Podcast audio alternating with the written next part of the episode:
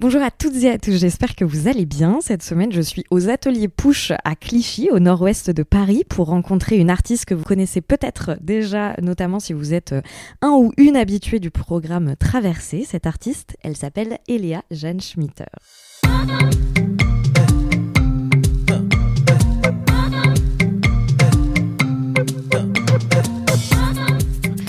Présente est un podcast dans lequel je souhaite mettre à jour ce qui vient en amont puis en aval de l'art contemporain.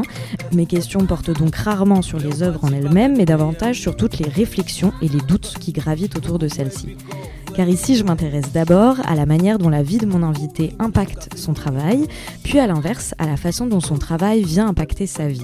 Dans Présente, j'essaye de mener les conversations comme j'ai l'habitude de le faire en tant que critique d'art dans les ateliers d'artistes ou à la terrasse des cafés, sauf qu'ici nous sommes enregistrés et vous avez la possibilité de tout écouter. J'ai découvert le travail de mon invité en septembre dernier à l'occasion de l'exposition Jusqu'ici tout va bien, qui était curatée par euh, Hugo Vitrani, Mathieu Kassovitz, Ladjili et JR au Palais Tokyo. Cette expo, elle regroupait la première promo de l'école courte Rajmé et Léa y présentait une série de photographies que je trouve formidables. Pour vous résumer un peu le principe, Léa a invité des femmes qu'elle admire pour leur engagement dans leur euh, domaine respectif afin de réaliser leurs portraits. Parmi ces femmes en question, il y a de grandes figures de la lutte féministe et antiraciste, telles que Hatsa Traoré, des autrices comme Fatima Das, ou encore euh, des artistes ou des curatrices comme euh, Amandine Nana.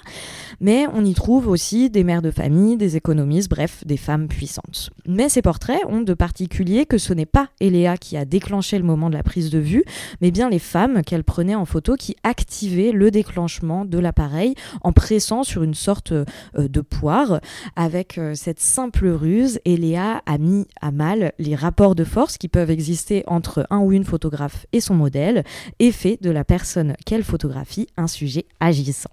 Vous comprenez donc pourquoi je suis ravie de recevoir Eléa Jenschmitter pour ce nouvel et 27e épisode de Présente. Bonjour Eléa. Bonjour. Je suis contente de te recevoir. Je sais qu'on est très pipelette, ça fait déjà une heure qu'on est ensemble euh, et on commence seulement l'entretien. Donc je te propose qu'on commence tout de suite. Euh, la première question que je souhaitais te poser, c'est pourquoi, alors qu'on te propose d'exposer pour la première fois au Palais de Tokyo, ton premier réflexe, c'est de te mettre en retrait et de laisser ta place en quelque sorte à d'autres que toi, et en particulier à ces femmes? Ben, c'est vrai que hum, quand on a commencé à parler de l'exposition, euh, le sujet euh, de de, qui a été amené sur la table, la haine, euh, donc c'était les 20 ans du film de Mathieu Kassovitch, et, donc il a été vite question de savoir ce qui nous touchait, nous, en tant qu'artistes, tout simplement pas simplement de reprendre des, extraits du film et de, se les réapproprier, surtout que le contexte euh, à cette époque avec... en, plein euh, BLM du coup BLM à fond, euh, il y avait beaucoup beaucoup d'énergie dans les rues et au sein de l'école, au sein de notre communauté. Et je me suis tout de suite demandé quelle était ma place, moi, en tant que femme cis blanche, euh, dans cette exposition et qu'est-ce que je pouvais euh, faire, de savoir qui parle pour qui surtout. Et, euh, donc j'ai voulu parler de la représentativité. Et, c'est vrai que ce sujet, ta mère, comme tu l'as très bien expliqué, le cœur du sujet, c'est la représentativité, c'est de savoir qui parle, comment et avec quels moyens. Et donc c'était vraiment, outre de mettre les femmes à l'honneur et de les de, les mettre au cœur euh, des institutions, euh, d'une institution telle que le Palais Tokyo, qui est un musée euh, national, et, et, voilà, de les mettre vraiment au cœur du sujet, en fait, et de leur laisser la place que moi, on m'a donnée à cette époque, en tant que, en tant que jeune femme. Et j'étais ravie, et c'était la première fois que, que bah forcément, c'est la première fois que je parlais euh, de ce sujet et j'ai aimé la façon dont ça s'est passé parce que j'ai passé l'été euh, à parcourir euh, toute l'île de France, à aller passer du temps surtout avec, ces femmes, avec ces personnes qui s'identifient en tant que femmes. Et, et, à passer du temps parce que oui, il y a la photo, on en prenait seulement deux à chaque fois, mais avant, après, il y a toute la composition, il y a qu'est-ce que, comment elles veulent euh, être représentées, parce que c'est elles qui déclenchaient la photo, mais c'est moi qui cadrais euh, la photo. Ouais, c'est ça que je trouve aussi assez intéressant dans ton boulot, c'est que tu les as pas. euh, Parce que ça peut, ça peut être un cadeau empoisonné en quelque sorte, parce que moi, tu me fous devant un appareil photo et tu me dis vas-y Camille, je, je panique. Donc euh, il y a aussi tout un travail qui est vraiment dans le, enfin dans un, un travail d'accompagnement quoi, où as, euh, tu, tu, tu leur as proposé de s'installer d'une certaine manière pour qu'elles soient à l'aise et tout, et c'est vraiment à la fin qu'elles étaient seules. D'ailleurs, elles étaient vraiment seules. Ouais, tu t'éclipsais. euh, ça ça, ça dépendait. Après, on était, on était dans des contextes euh, parisiens, donc les appartements, on allait soit dans les studios, soit les appartements, donc c'était assez dans 20 mètres carrés. ouais. exigu, puis c'était dans les toilettes, quoi. euh, ouais, c'était hyper complexe. Mais, euh, mais oui, j'essayais de m'éloigner de l'appareil photo pour qu'elle, ou tout du moins de ne pas les regarder, Ouais. pour qu'elle ne soit, euh, qu'elle soit seule face à l'objectif finalement.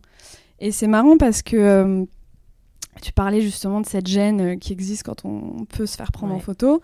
En regardant euh, les scans que j'ai fait par la suite euh, de ces photos, je me suis rendu compte qu'il y avait à aucun moment cette espèce de, de visage crispé qu'on peut Ouais. avoir euh, quand on se fait prendre en photo. Et, et c'est marrant parce qu'on parlait tellement pas de la prise photographique quand on se voyait, on parlait d'autres choses. On parlait, enfin, c'est vraiment aussi pour moi d'approfondir des, des, des, des rapports qui, enfin, je, je les connaissais toutes euh, de près ou de, ou de loin, mais euh, on, on parlait vraiment de d'autres choses que de la photo en elle-même, même si bien, bien évidemment j'aurais expliqué le projet. Et, euh, et en fait, elles étaient toutes sereines sur les photos. Mais même plus que de la sérénité, je trouve que, enfin, ce qui m'impressionne vraiment dans ces photos, c'est euh, que comme le fait de déclencher la poire, c'est quand même très dur. Toutes, Ouais. on sent une une, une force dans le poignet. Elle serre quasiment toutes les points. Ouais. Et du coup, ça rajoute un truc genre vraiment de, de, de, guerrière, quoi. Ouais, Enfin, ouais, de meuf qui- complètement. genre de, de combattante, quoi. Et ça, ça m'émeut trop. Enfin, je trouve, c'est fou parce que c'est juste un petit détail. Mm. Et en fait, ça, ça donne euh, vraiment un- autre chose enfin, à, à la photo, quoi. Bah, c'était un peu la surprise euh, parce qu'on était tellement dans le rush pour cette expo. On a eu euh, deux trois semaines de prod que j'ai reçu la poire qui euh, venait du fin fond de l'Allemagne parce que c'est un truc qui est discontinu depuis des années et donc que j'ai commandé. Et euh, le jour même, j'ai commencé à shooter et euh, j'avais peut-être euh, trois quatre personnes dans la même journée que j'avais planifié.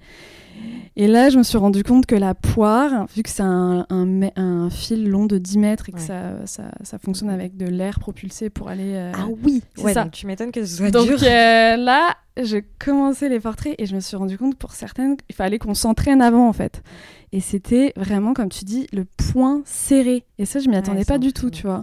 Et en fait, ça donne une toute autre envergure au portrait parce que si tu t'y attardes, tu commences à juste parce qu'elles étaient imprimées aussi de façon, euh, étaient très très petites, donc je voulais que les gens s'y attardent. Et, euh, et en regardant, tu vois vraiment ce- cet avant-bras, Ouais. ce point qui Contracté, est contracté, ouais. et- mais ce visage un peu euh, placide, tu vois. C'est ça qui est hyper impressionnant, c'est que tu vois, euh, sans que ce soit voulu, du coup, il y a un vrai, euh, il y a un vrai truc où tu vois ces, ces meufs qui ont effectivement un visage très serein, Mm. mais au fond, on sent que ça boue, tu vois. Ouais. Et juste, on sent cette main, genre, ah, Ouais. ça, j'adore. Enfin, Ouais. je- vraiment, je, tu le sais, je suis une grande fan de.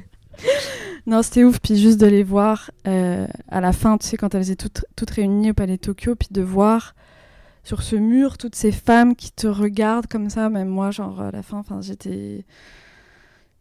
J'étais fière qu'elle soit là avec moi Clairement. finalement dans ce Mhm. moment qui a été aussi important pour, euh, pour nous en tant qu'artistes. Euh, j'étais pas juste là moi et j'étais là avec euh, des gens en que j'aime et en qui je crois et en qui euh, c'est ça ce que je disais aux gens c'est que oui vous connaissez sûrement peut-être des personnes comme Assa Traoré, Fatima Das mais il y a aussi des gens que vous connaissez pas encore mais que vous allez, ouais, voilà, vous allez ça. connaître quoi.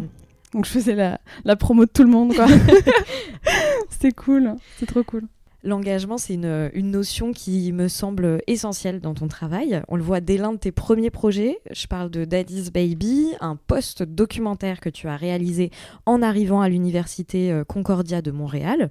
Là-bas, tu découvres euh, un concept qui existe euh, aussi en France, celui des Sugar Daddies et des Sugar Babies. Ce sont des sites de relations dites mutuellement bénéfiques. En gros, des étudiantes qui proposent leur compagnie à des types plus ou moins riches en l'échange d'une rémunération Tu décides de réaliser une série d'œuvres à partir de ce phénomène, mais plutôt que d'essayer de contacter l'une de ces filles, tu décides tout simplement de t'inscrire sur le site et de te confronter directement à cette réalité. Ouais, ouais, c'était euh, c'était assez fou en fait euh, parce que euh, quand je suis arrivée à Montréal, c'était vraiment le début d'un changement de vie drastique pour moi vu que je terminais mes études de droit et j'avais pris un an de, de pause pour vraiment savoir d'introspection et de travail. pour, pour savoir un peu où je m'en allais et, et j'avais appliqué à Concordia et j'avais été prise donc je suis partie là-bas.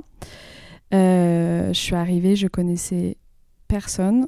Euh, je suis arrivée le jour d'avant, c'était ma rentrée. Le lendemain, donc j'étais j'étais du père au max. Et, euh, et surtout aussi, j'étais perdue dans ma. ce qui est le plus important, je pense, c'est ta légitimité en tant qu'artiste. cette époque, c'était très difficile pour moi de dire je suis photographe, je suis artiste. tu sortais de droit en plus. Oui, je sortais de droit, mais c'était. c'est ça, je en fait, euh, je me disais, euh, bon, euh, je vais aller faire ça. Et je faisais une mineure en histoire de l'art. Je me disais, bon, bah, peut-être que je serai historienne ou peut-être que je vais faire curatrice. Tu vois, je, je m'aveuglais moi-même en me disant qu'il y avait encore une échappatoire. Et, et en fait, au fur et à mesure, je, je, me sentais très très libre à Montréal parce que je connaissais personne justement. Oui, ah mais carrément, j'avais pas pensé à ça, effectivement, ça doit avoir un impact. je pouvais être qui je veux parce que bah oui toute ma vie était en France et j'étais. Euh, l'inconnu. J'étais dans l'inconnu total. Puis j'ai toujours été attirée par euh, les choses qui sont assez euh, loin de moi. Donc j'ai commencé à, j'ai commencé à m'intéresser tout d'abord à la communauté BDSM de Montréal. j'ai fait plein de photos de bandage au début. Enfin, je me suis vraiment plongée dans, tout ce qui m'avait été un peu interdit en grandissant dans une famille en pleine campagne. Euh, et, vraiment, je me suis, euh, je me suis éclatée, quoi. Euh, et en janvier, en rentrant après, j'étais rentrée pour les vacances de Noël. Et il fallait que je fasse un projet final, tu vois, pour ma première année. J'avais toujours pas commencé. Et je galérais un peu, je, je, me cherchais vraiment à fond. Et, et j'étais en galère de thunes. Du coup, je commence à regarder tout et n'importe quoi sur Internet euh, de comment gagner de l'argent, etc. Et je tombe sur, euh, sur le, ce site, sur ce site que je ne citerai pas. Et, euh, et là, je commence à, m'intéresser et à voir qu'en fait, il y avait un, un vide juridique sur ce phénomène. Donc là, toutes mes mes vieux démons de juristes sont remontés à la surface. et je me suis dit, mais c'est incroyable parce que c'est brandé de façon euh, si, euh, si naïve et si normale. Et, euh, et donc je me, je me, suis dit, mais en fait, il, faut que, il faut que je m'y plonge. Et à partir de là, comme tu disais, je me suis inscrite. J'ai commencé à rencontrer des sugar daddy et, euh, et a commencé mon, projet. Et en fait, c'était assez, euh, c'était assez fou parce que euh, je, je me sentais libre de ne pas forcément leur dire sur quoi je travaillais parce que je n'allais pas les photographier dans nos rencontres, dans nos rendez-vous. Et j'allais faire de la, de la mise en scène par la suite. Comme tu dis, j'ai fait un, post documentaire où je remettais en scène tout ça. Euh, et, c'est vrai que c'était, euh, c'était assez fou parce que euh, j'avais une idée préconçue de ce que j'allais trouver dans, dans, dans, ce site. Et finalement, en fait, c'était beaucoup plus complexe que je l'imaginais parce qu'il y avait des gens qui étaient très seuls. Ouais, c'est une, dimension affective. finalement, ils achètent une, une espèce d'affection. Enfin... Une jeunesse. Ouais. Une jeunesse. Moi, j'avais 22 ans quand je l'ai fait, ce projet. Ouais. Et, et euh, on me disait déjà que j'étais trop vieille, tu vois.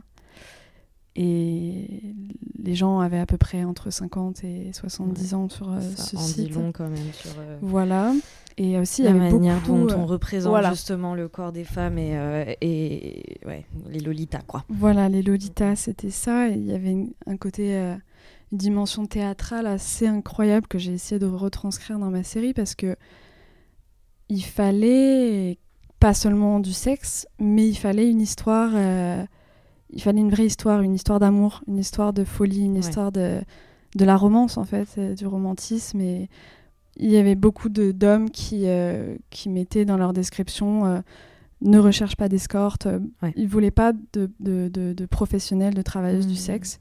Ils voulaient des jeunes filles qui faisaient ça en dehors de, euh, de leur vie euh, normale, entre guillemets, et qui désiraient se payer euh, leurs études. Mmh. Et en fait, en Amérique, il y a beaucoup, beaucoup. Enfin, ça existe en France, mais les études sont tellement chères en Amérique du Nord que c'est un phénomène qui a explosé, en fait. Mais je me souviens, j'avais, j'ai fait une école de journalisme et j'avais une amie j'avais deux amis qui avaient bossé justement, qui avaient fait une enquête sur les sugar daddies en France.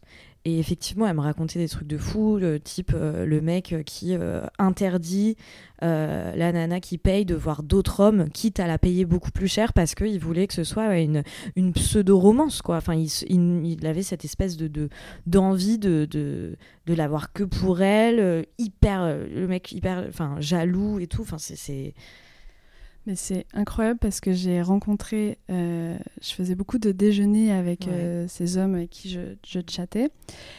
Et il y a un mec, une fois, qui m'a raconté que, euh, en toute sérénité, il avait, fait un, il avait tendu un, un guet-apens à la fille qu'il voyait avec son meilleur ami parce qu'il s'était rendu compte qu'elle voyait un autre mec, tu vois. Et qu'il l'avait suivi et qu'il avait et qu'il l'avait menacé et que enfin il lui avait fait enfin il me racontait ça en toute euh, ouais ok quoi. Ouais ouais. Et que il fallait pas et que c'était euh, c'était normal que euh, elle ne voit pas d'autre homme en fait c'est comme si comme je te disais c'est une relation presque de de, de, de, de boyfriend qui trouve sa copine en train de le tromper. Ouais. Ouais mais c'est clair. Donc c'est une dimension complètement tacite de, de, de, mm, mm. de, d'amour et de enfin c'était euh, et de soutien. Et à la fois il y a ce côté très euh, je suis euh, ton protecteur come to me tu, tu vois c'est très très très paternalisant je sais mm, pas. c'est ça ouais, ouais il y a un côté un peu terrifiant dans le sens où la personne veut vraiment s'accaparer en fait l'affection de l'autre, l'intimité de l'autre, la vie de l'autre. Enfin, c'est au-delà du rapport rémunéré de telle à telle heure. Euh, c'est vraiment je te veux pour moi dans ta globalité quoi. Dans une histoire de fake romance, euh, enfin un truc, euh, ouais c'est. c'était c'était assez fou parce que il y en avait beaucoup qui qui malgré le fait que je ne m'implique pas sexuellement dans ces relations beaucoup euh, voulaient venir chez moi pour euh, avoir une forme de, de, de, je te donne et donc tu me donnes aussi ton adresse. C'était, c'était, ça revenait beaucoup ça, de vouloir connaître mon adresse, connaître euh, toute mon intimité en fait. Et c'était très dur de se protéger de ça à, cette époque. Et avec le recul, je me dis mais comment j'ai pu faire ça pendant un an à, à jongler entre cette vie un peu d'enquête, ma vie normale, ma vie d'artistes. ouais, il y a un côté. Euh, ouais, tu parlais de théâtre, enfin, tu vois, ce mm. truc un peu théâtral, quoi. C'est ouais, c'est impressionnant. Hein. Mm. Et, et est-ce que tu aurais une anecdote ou une rencontre, un truc euh, qui t'a marqué particulièrement et que tu as voulu du coup mettre dans ton postdoc ou euh? Il y, a une, y, a une rencontre que j'ai faite que j'ai pas que j'ai pas illustrée mais qui je trouve marrante, c'est que justement, j'étais allée déjeuner avec un de ces hommes. Euh, et justement, en fait, c'est marrant parce que j'ai eu peur cette fois-ci parce que c'était quelqu'un de très influent dans le monde de l'art à Montréal. Et, euh, du coup, je me suis dit, euh, à chaque fois, je, je, je déclarais pas vraiment ce que je disais, ce que je faisais, et je déclarais pas que j'étais artiste et photographe, etc. Et mais c'est pas grave parce qu'il parlait exclusivement de lui. Donc ça m'arrangeait beaucoup. ah, les mégalos. voilà, voilà. Et donc, on est allé dans ce restaurant euh, downtown euh, très chic euh, pour déjeuner. Il était venu me chercher au, coin de la rue avec une espèce de, je sais pas la marque, de Lamborghini jaune avec du cuir rouge à l'intérieur, genre complètement, complètement incroyable. Et, et, je me souviens qu'on était le midi et il avait, il avait alpagué la, la, serveuse en lui disant Vous mettrez deux homards. Et euh, pour, pour déjeuner. Et la serveuse lui dit Bah non, euh, désolé, on n'a pas de homard. Et il lui dit Bah si, si, vous, vous allez avoir du homard. 45 minutes plus tard, elle revient avec du homard. Deux homards, magnifiques. Il prend une bouchée et c'était terminé. Ouais, c'est vraiment. Il était euh, et il continuait de. Je le vois encore mâchouiller son, son Ah. bout de homard en me racontant. Justement, c'est celui-ci qui m'avait raconté qu'il avait tendu un guet-apens à, à son ex euh, Sugar Baby. Putain, Et donc, euh, genre, je me souviens m'être dit bon, je vais rentrer chez moi après ça parce que. Ouais, là, je- quoi. Et à la fin, il, a- il m'avait dit euh, bon bah, on va à l'hôtel. Et j'avais j'avais dit non, enfin, je, je- je dois y aller. Il avait été euh, méga insistant, quoi. Méga, méga insistant. Et j'avais j'avais toujours ma, ma coloc que j'appelais en cas de d'urgence. euh, et je lui avais envoyé un petit texto, elle m'avait appelé et je m'étais échappée Ouais. euh, Mm, mm. de Mais ce lobster man. ouais, c'est l'angoisse parce que enfin tout est tout lui appartient quoi. C'est vraiment le genre de type. Bref, passons. Oui, Mais ce qui est d'autant plus terrifiant en fait, c'est que et après on passe à autre chose, mais juste ce format-là en fait, ce qui est terrible, c'est que au-delà du, de, de la jeunesse etc de, des femmes, c'est surtout la solitude en fait. C'est que comme t'es dans un truc, euh, t'es seul face à ton ordi. Euh, tu te retrouves seul face à ces mecs et t'es pas dans une espèce de de communauté où tu peux pas aussi te confier avec d'autres sugar baby. Enfin tu vois c'est ça aussi qui est je trouve assez terrifiant. Bah, J'ai eu beaucoup de mal à rentrer en contact avec des sugar baby parce que t'en- t'as simplement pas accès à leur profil. Ouais. parce que tu dois payer une certaine somme en tant que sugar daddy euh, Pour accéder, pour accéder. et j'avais pas envie de piéger entre guillemets les sugar Ouais. baby en me faisant passer pour un sugar daddy ce que je n'étais pas. Et euh, et c'est vrai que parfois je recevais des, des propositions indécentes d'argent euh, sais, Ouais. pour partir en voyage des sommes euh, complètement folles et je me suis dit mais si tu restes pas indépendante enfin si, si tu enfin si je, je- en fait j'ai passé tellement de temps sur ce site que j'en Ouais. perdais comme tu dis euh, tout repère Ouais. et à chaque fois c'était ma, ma coloc de l'époque qui me ramenait un peu sur euh, Elle a sur terre quoi parce que tu te fais proposer un voyage euh, aux Bahamas euh, en disant oui t'inquiète pas euh, tout va bien se passer nanana mais en fait euh, je j'étais pas là pour ça en fait. C'était pas mon rôle et j'avais pas envie de m'approprier non plus un enfin faire faire du sex leisuring Mm, comme mm, inventé le terme Charlie Sheen Mm, qui, qui aurait fait de moi quelqu'un qui en fait son hobby.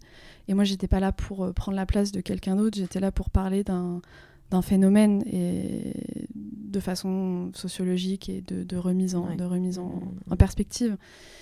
Après, il y a de la solitude aussi de l'autre côté, et euh, c'est un aspect que j'ai voulu, euh, que j'ai voulu euh, mettre en lumière, c'est qu'il y a des hommes très jeunes aussi, très fortunés, qui sont complètement perdus, euh, sentimentalement parlant, euh, sexuellement parlant, parce que euh, j'imagine qu'ils ont dédié leur vie à un succès, une- un mode de vie, et qui se retrouvent aujourd'hui euh, riches, ayant tout, mais n'ayant pas accès à l'amour, à la jeunesse, à la folie. C'est ça qui, qui est monnayé ici, c'est ça qui est dingue. C'est que tu monnaies des, des, des, des, tes first love, tes, tes teenage love, en fait, Oh. tu vois ouais, ouais. et toute l'intensité qui va avec. Après, il y avait des personnes, euh, il y avait beaucoup de personnes aussi euh, handicapées, des hommes handicapés Ouais. qui n'avaient pas trouvé l'amour Mhm. et qui étaient, un- il y avait un peu d'argent et qui souhaitaient avoir accès à, à des femmes plus jeunes. Mhm. Et je, je sais pas, je connais pas leur. euh, j'ai pas assez rencontré d'hommes pour parler de, de, de leur situation, mais j'ai senti qu'il n'y avait pas que des hommes non plus euh, euh, Oui, mal intentionnés, ouais, entre mm. guillemets. Tu vraiment un vois. besoin d'affection machin et euh, Voilà. La première fois que je suis venue dans ton atelier, j'ai été frappée par une image. C'est la photographie d'une capture d'écran d'un iPhone. On peut lire un message de la propriétaire du téléphone qui a écrit à Siri, euh, l'assistance euh, intelligente d'Apple, euh, qu'elle a été violée. Et Siri lui répond, entre guillemets, je cite, Ce n'est pas gentil. Est-ce que tu peux nous expliquer l'histoire de cette photographie? Ouais, alors. Autre projet, du coup. Autre projet, euh, projet 40 ans 70 kilos, qui est un projet que j'ai commencé l'année dernière à l'occasion de notre exposition de fin d'année à Montfermeil. Et, et, en fait, il est né d'un livre mhm. écrit par Caroline Criado Pérez qui s'appelle Invisible Woman, qui, qui, qui parle en fait de la norme et du manque euh, de données qu'on a sur la femme au sens large, euh, scientifique, euh, au niveau de, biologique, enfin de, et, et, en fait, quelles sont les influences de, ce, de ces data gaps qu'elle existe, ces, mhm. ces, manques de données, sur notre vie de tous les jours? Et donc, ça passe par la, la, taille des objets, la taille d'un téléphone, la taille d'une brique qui n'est pas adaptée à la moyenne euh, d'une main de femme, par exemple. Et, euh, et donc, c'est un projet qui, qui m'accompagne euh, depuis, depuis plus d'un an. Et la photo dont tu parles, en l'occurrence, en fait, j'étais en train de, de, lire son livre et elle parlait du fait que Apple à, ses débuts, avait sorti en, grande, en grande fanfare un logiciel qui permettait de suivre euh, ta pression artérielle, de suivre mhm. euh, ton taux de cuivre dans le sang, enfin des trucs de ouf, mais qui n'avait pas euh, pensé à, par exemple, qui n'avait pas pensé à, inventer un tracker pour tes, tes, règles. Qui n'avait pas pensé à faire un tracker pour tes règles. Et elle continue son, explication en disant que Siri avait été inventée euh, à la base et était capable de, quand tu lui demandais de trouver euh, par exemple euh, des, magasins qui vendaient du porn ou des choses comme ça, mais n'était pas capable de trouver une clinique d'avortement aux États-Unis.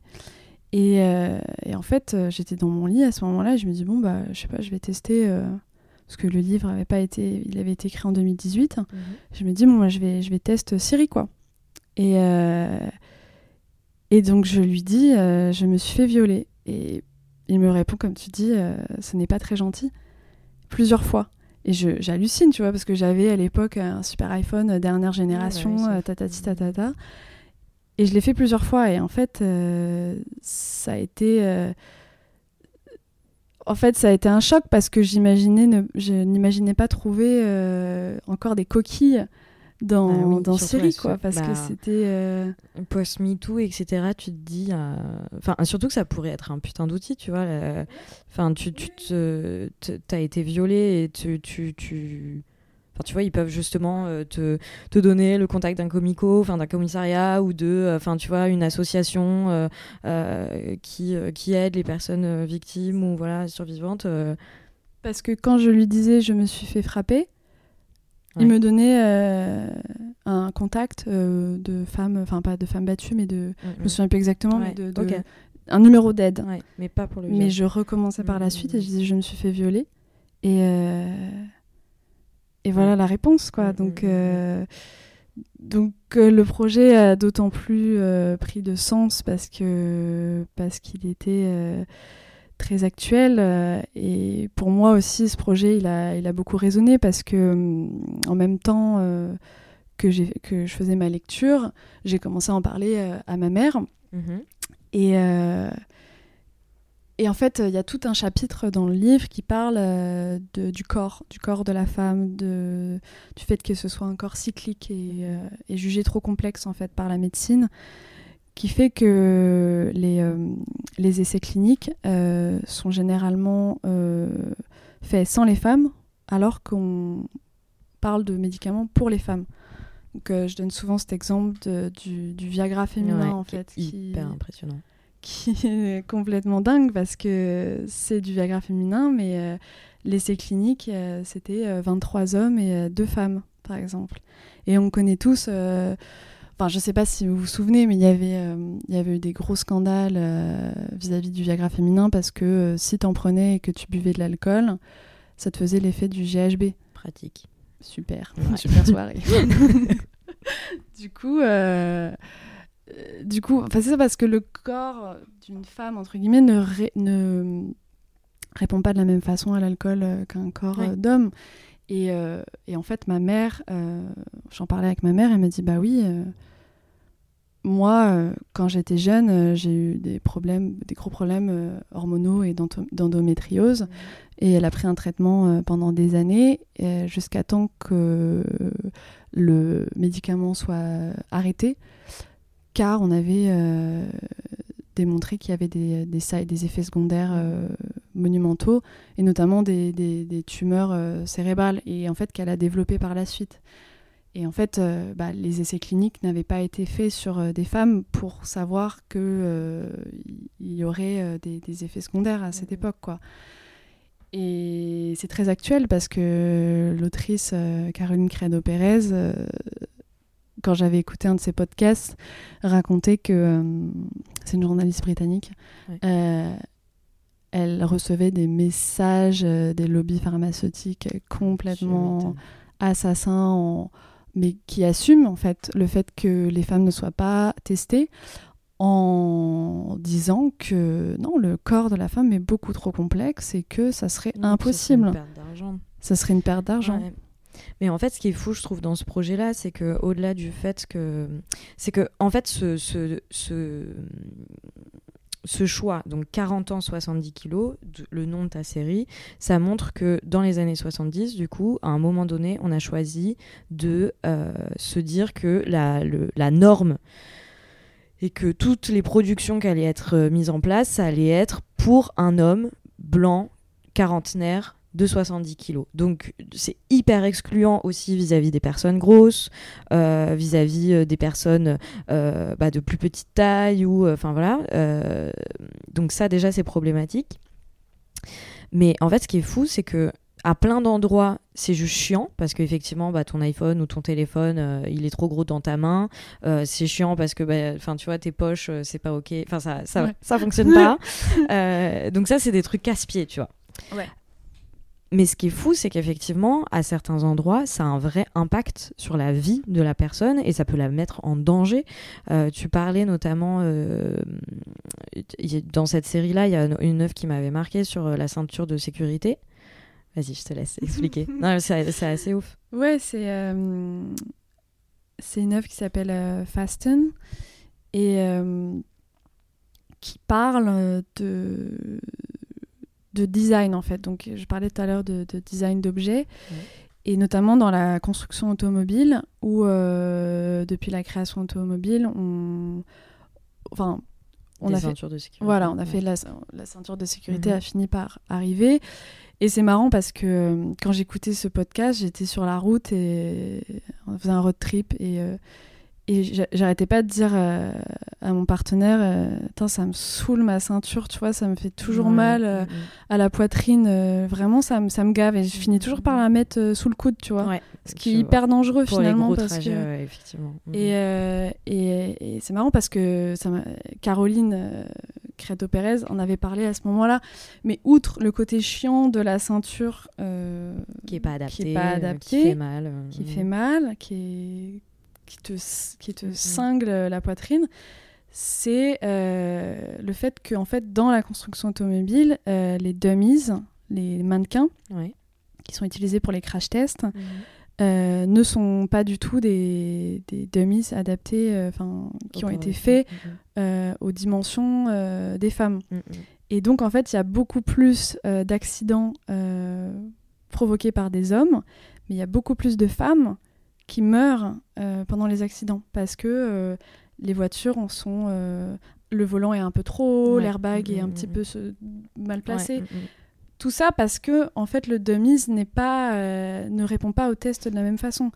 Et à un moment donné, ils, sont, ils ont dit bon bah on va faire on va faire des essais avec des dummies femmes entre guillemets, sauf que c'était dummies des dummies qui étaient plus petits qui était juste plus petit. C'était le même, sauf un petit peu plus petit. Sauf que la, les muscles qu'on a dans le cou, les os ne sont pas pareils, donc on ne réagit pas de la même façon. Tu vois Et donc, comme les lobbies euh, pharmaceutiques, euh, les constructeurs automobiles expliquaient que ça coûterait trop cher de refaire des tests et limite de repenser toute une voiture qui la voiture s'est développée depuis tellement d'années on peut pas recommencer de zéro et de, repenser tout le design d'une voiture parce qu'il est tout de même assez normé On va pas Ouais. faire des, des voitures féminines, des voitures masculines, sûr. Mais il y a sûrement un juste milieu à trouver voilà, entre les ça. deux, quoi. C'est ça. Mais même, euh, tu vois, tu, tu donnais un autre exemple. Enfin, tu en donnes plein, mais du coup, euh, parlons un peu de ça parce que je trouve ça vraiment assez incroyable. Euh, par exemple, euh, sur ce truc de juste, je change la taille et je fais en sorte que ce soit juste plus petit. Il y a notamment les, les uniformes pour les, pour les chantiers où au lieu de, enfin, ils disent. C'est des tenues mixtes, mais en fait c'est juste le XS de la tenue des mecs, ce qui est vraiment problématique parce que du coup les sangles de sécurité, etc., elles sont pas adaptées à une meuf et il y a d'autant plus de, de risques qu'elle se blesse, quoi. C'est ouf parce que il y a eu euh, justement euh, dans la police euh, parce que c'est les, les uniformes de chantier mais également les uniformes de l'armée, de la police. Et, euh, et notamment les gilets pare-balles et en fait c'est une, une policière euh, britannique Ouais. qui euh, est décédée du fait que son, son gilet pare-balles euh, comme tu disais n'est pas adapté à la poitrine et juste une version euh, plus Plus petite petite de celui Et- du mec. et en fait, euh, il y a eu une opération avec un bélier et son, son gilet pare-balles a, a comme. C'est Mm, mm. c'est juste déchiré parce qu'il était mal placé qu'elle Mm, avait. Une poitrine, euh, enfin juste de la poitrine quoi. Donc c'est ouf que ça puisse avoir un tel impact. Et, euh, et dans l'armée, euh, il y a qu'à partir des années 80 qu'on- qu'ils ont commencé à faire euh, des uniformes euh, féminins. Ouais. Donc euh, juste. euh, Et les Des baudriers, euh, tu vois, Mais même les uniformes euh, féminins, euh, c'est encore ultra normé dans le sens où c'est des jupes. euh, Enfin, pour te dire, ma maman est militaire. ouais, elle est dans l'armée terre. Oui, je sais, c'est très étrange. Et euh, c'est très étrange. Et hum, mais voilà. euh, et en fait, elle, elle était euh, contrainte du coup de porter euh, une jupe parce que c'est l'uniforme des femmes, tu vois, dans l'armée de terre Ah ouais. où il y a, euh, je crois, il y a 20% de femmes dans l'armée de terre. Et, et en fait, elle a gueulé auprès de, sa, enfin de, de ses supérieurs hiérarchiques en disant mais c'est mort de chez mort, je ne serai pas en jupe quoi.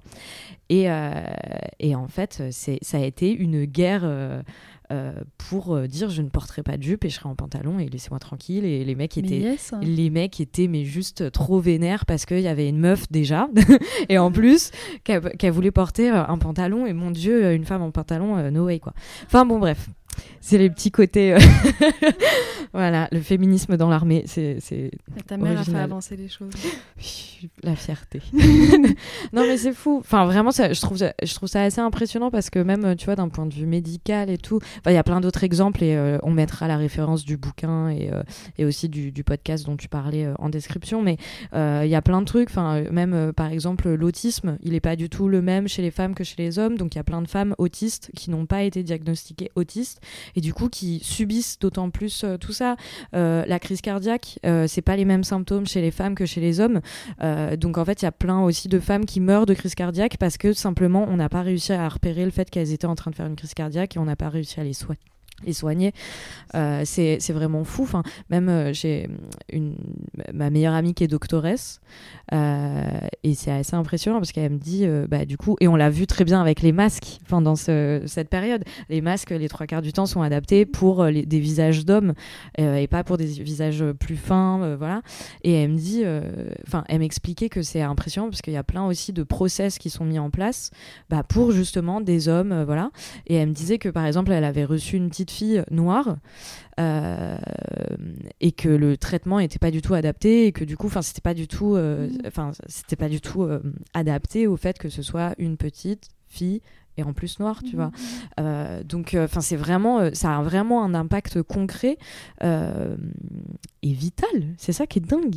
Ouais, complètement. Et, et comme tu le disais, je pense que le, le projet parle de la, de, du décalage qui existe pour la femme, mais ça parle surtout de la norme en général, et comme tu dis, qui peut être euh, inadaptée euh, à des personnes euh, de couleur, ou tu Mm, vois, mm, enfin, mm, c'est... c'est- Ouais, et puis ne parlons même pas, là tu vois, on est dans un truc euh, très cis, mais ne parlons même pas, tu vois, des, des personnes trans, enfin tu vois, il y a un- il y a- c'est catastrophique, les personnes en situation de handicap, bah, ça veut bien dire ce que ça veut dire. Et puis même, tu vois, enfin le- le- les personnes grosses, c'est un, enfin quand tu vois la taille des, des, sièges dans le train, quand tu vois la taille, mais même à chaque fois, moi je pense à ça. Tu sais les tout petits escalators ou les l'espace pour les ah les tourne les tourniquets. Les tourniquets, merci. Les tourniquets dans le métro. Genre, tu vois comment tu galères déjà quand t'as une valise ou un truc comme machin. Mais je me suis dit, mais enfin, si tu fais euh, plus de, enfin, plus de 150 kilos, comment tu fais en fait, juste pour passer? Juste euh, quand j'ai un sac à dos, déjà je galère, tu vois. Donc, euh, ouais, c'est ça. Donc vraiment ce truc de, ouais, de, de data gap, de voir l'impact en fait des statistiques et des. Puis je, trouve ça intéressant aussi de, de parler de la, non seulement de l'approche scientifique qui a été faite, mais de la réaction euh, face à ces constats, mm, mm, mm, finalement. Parce que euh, c'est. Euh, ça reste une question de monétarisation des données.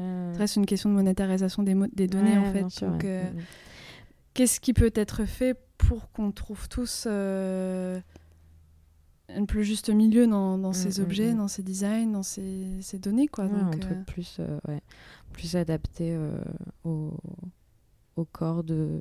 Enfin, à la diversité, en fait, des corps, quoi. Mm. Non, je, voilà, je trouve que c'est un sujet passionnant et d'autant plus que on a tendance à, à reprocher aux féministes euh, que tu vois c'est dans leur tête et euh, voilà c'est de elles sont voilà c'est dans leur tête et tout, tout quand enfin quand on parle de normes de déconstruction etc on nous taxe souvent de, plusieurs reproches. Et là, en fait, ce qui est intéressant avec cette série, je trouve, c'est que bah là, pour le coup, c'est des chiffres, quoi. C'est dur de, c'est dur de contrer des chiffres. C'est hein. ça. C'est que y a, enfin voilà, c'est juste des faits, des chiffres, et on peut pas nous taxer de paranoïa, quoi. Exactement. ça me faisait gentiment rire parce que quand je présentais le projet à des, des hommes, je les sentais et à la fois c'est une bonne chose parce que je les sentais ultra réceptifs euh, les gens étaient euh, enfin les, hommes étaient abasourdis la, plupart du temps et ils me disaient ah mais euh, et même j'ai entendu ça chez des femmes parce que je leur expliquais mon projet ah bah et ils disaient hein. ah ça fait du bien c'est pas idéologique c'est pas c'est pas féministe ça fait du bien bah, bah. bah, un petit peu quand même oui Mais euh, de la part de femmes aussi, j'ai entendu ça. Ah oui, non, mais ça ne m'étonne pas. Hein. ma mère est dans, l'armée, donc euh, tu te doutes bien les, les, les débats qu'on doit avoir, tu vois. tu te doutes bien que les, les, les dimanches à la maison, c'est sportif, quoi. Voilà. Ah ouais, non mais bon. Non mais donc euh, sacré sacré projet que du coup tu vas tu vas poursuivre, j'imagine que tu vas creuser mm. au fur et à mesure du temps quoi. Tout comme d'ailleurs ton premier le premier projet dont on parlait, euh, ta mère, où tu vas, je crois, euh, prendre davantage de femmes. Bien sûr. Trop bien. On arrive euh, à la fin de cet entretien. Dans Présente, il y a une tradition. à la fin de chaque entretien, je pose une dernière question qui est relative à l'argent et au statut d'artiste. Et Léa, est-ce que tu réussis à vivre de ton travail? T'en fais ce que tu veux de cette, cette question. Je te dirais que c'est en bonne voie. Ouais. Euh, j'espère euh, en vivre complètement assez rapidement. Mhm. Après, c'est sûr que ce n'est pas le cas. Euh, mais je fais. J'essaye. je travaillais énormément dans la restauration avant. Ouais. Covid oblige, c'est terminé. Mm. Et en même temps, j'ai mis les bouchées doubles pour arriver à concilier euh, un aspect euh, d'avoir quand même un aspect artistique dans le travail que je vais faire, même si c'est un peu plus commercial, même si c'est des choses que je vais pas signer, de rester avec mon médium, de rester avec euh, dans une sphère plus ou moins artistique ou d'être sur des projets de prod ou avec des artistes musicaux où j'ai pas mal fait ça. Je fais aussi pas mal de taf de tu vois, des retouches ou des choses comme ça. Mais c'est vrai que c'est vrai que c'est plus difficile que de ne pas avoir un, un job fixe ah et stable, mais euh, ça te pousse à vraiment aller au bout des choses et te dire que tu n'as plus le choix de d'enfoncer des portes et de, mm. de pousser ton travail quoi donc euh, c'est une période une période mais c'est ça qui est complexe aussi dans le, dans le truc de taf alimentaire etc ou taf à côté enfin taf alimentaire hein, tout simplement euh, le problème, c'est que à la fois euh, c'est nécessaire pour vivre, manger, voilà, vivre. Mais à la fois, ça te prend tellement de temps que du coup, c'est ça impacte aussi ta pratique quoi parce que j'imagine qu'après un service où tu as enfin couru partout machin t'as juste pas envie de retourner dans ton bouquin et étudier les data cap quoi clairement enfin ça te prend une énergie folle quoi Complètement. Après, ça te fait quand même. Euh, enfin, moi, je bossais énormément à Montréal pour euh, justement euh, payer toute ma mhm. vie là-bas. Et je travaillais en tant que serveuse, puis c'est hyper bien payé là-bas le, service parce que tu as les tips et tout. Mhm. Et j'arrivais à demander des, des temps des off, des temps partiels et de travailler pas à temps plein. Et il y a une partie de moi qui trouvait ça marrant de déconnecter complètement avec ta réalité d'artiste. Ouais, je l'ai vécu tu vois? Et ça fait du bien finalement parfois, mais ça prend énormément de temps, de l'énergie, et en même temps, tu peux pas, euh, tu peux pas euh, chiller toute la journée en disant bon, je vais travailler tout à l'heure. Euh, tu as un taf, tu as des horaires, donc le reste du temps, tu le rentabilises à donf. Et donc ça, ça fait du bien aussi, tu vois. Mais je suis d'accord que aujourd'hui, il faut. Ouais, c'est ça, c'est par période aussi, et c'est aussi lié au fait que ce soit le début, tout ça. Enfin, j'ai vécu un peu le même truc dans le sens où pendant, pendant pas mal de temps, j'étais euh, recruteur de donateurs, recruteuse du coup de donateurs. Tu sais, les gens en kawaii qui font coucou Si, ouais, j'ai fait ça. toi. Ah, j'adorais faire ça. C'est vrai Mais j'étais une petite euh, puce dans la rue qui sautait oh partout et qui disait Allez, vas-y, donne pour l'écologie. Euh, enfin, bon, bref, une autre vie. Mais tu dois avoir des sacrées anecdotes de ces rencontres. Ouais, c'est trop bien. En vrai, j'ai tellement kiffé ce métier.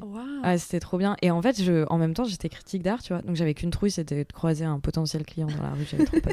j'avais trop trop peur avec mon KOE VVF là. Enfin bon, bref, passons. Euh, et en fait, euh, ouais, donc j'avais très peur de, de, croiser un potentiel euh, client et surtout, mais en même temps, j'adorais parce que il y avait ce truc-là de en fait, j'avais l'impression de me reconnecter à la vraie vie et de d'être mm. loin des white cubes et euh, de tu vois de mon taf d'art, enfin de, de, mon taf de critique d'art, etc. Et je me disais, en fait, là, c'est ça me permet aussi, euh, enfin, je sais pas, je me ressentais plus connectée et je me je me rendais d'autant plus compte en fait de l'écart qu'il y avait dans, entre le monde enfin de l'art contemporain et le et le reste quoi. Enfin, tu vois quand euh, Surtout que là, c'est recruteur ou recruteuse de donateurs, donateuriste, du coup, c'est vraiment un truc. Euh, enfin, tu parles de thunes toute la journée avec les gens. Genre, tu leur demandes de donner 10 balles par mois pour une asso, tu vois. Donc, tu es vraiment dans le concret, quoi tu es vraiment enfin t'as des gens euh, qui vont t'expliquer leurs problèmes de thunes ou le fait que machin. Enfin tu vois c'est vraiment genre tu leur dis non mais t'inquiète t'as une réduction par rapport aux impôts tout ça. Ça a un vrai impact quoi. Ouais. enfin t'es vraiment dans le concret quoi. Donc après je trouve euh, que ça rejoint pas mal euh, la question de légitimité qu'on peut avoir en travaillant dans le monde de l'art où tu t'as l'impression parfois certains jours de péter le feu et certains jours tu te demandes ce que à quoi tu sers dans la société. Et du coup ça te ramène à un rôle tout simplement et ça légitime un peu ton, ton quotidien et en plus toi tu travailles pour tu travaillais pour WWF donc euh, trop bien. Mais tu vois j'avais l'impression aussi de, de, et cette sensation là elle a disparu avec le confinement aussi je trouve. Je sais pas si tu as senti ça mais euh, le fait que euh, tout soit un peu sur arrêt ton temps en tant qu'artiste de création était beaucoup plus légitime ouais. tu vois. Et je me suis sentie euh, basculer dans, dans, une autre, euh, dans une autre euh, perception de moi-même en tant qu'artiste et d'assumer enfin vraiment mon rôle et de voir à quel point les gens avaient besoin d'art à ce moment-là. Et j'ai été très créative à ce moment-là parce que je me disais, je ne suis pas en train de, de, perdre le temps de la société, même si c'est pas ce que je pense à chaque fois, mais c'est une, une, pensée qui, qui m'habite souvent, tu vois. Très bien. Bah écoute, merci Eléa. Où est-ce qu'on peut te retrouver en ce moment? Euh, Au Parcours Saint-Germain. Ok. Jusqu'au 10 juin. Où ça exactement? Eh bien, dans les colonnes Maurice euh, du Parcours Saint-Germain, avec l'école, euh, les deux promos d'art et image exposent des visuels dans les colonnes Maurice autour du rêve, rêve d'une fête. Donc très oh. d'actualité. Et la mienne, elle est en face du Louvre. Euh, au 9 quai Voltaire, je me rapproche. Trop bien. Bah écoutez, pour votre promenade euh, pour les Parisiens et les Parisiennes, euh, pour votre promenade dominicale sur les quais, euh, vous savez ce qu'il vous reste à faire. Je te remercie Eléa d'avoir accepté mon invitation. C'était donc le 27e épisode de Présente. Merci à vous de l'avoir écouté. Je vous donne rendez-vous sur le compte Instagram de Présente pour suivre toute l'actualité du podcast et échanger avec moi. Aussi, n'hésitez pas à vous abonner à Présente et à partager les épisodes que vous aimez. C'est le meilleur moyen de soutenir mon boulot. Enfin, comme d'habitude, un grand merci à David Walters pour le générique. Je vous dis à dans deux semaines, mais d'ici là, prenez soin de vous et je vous embrasse.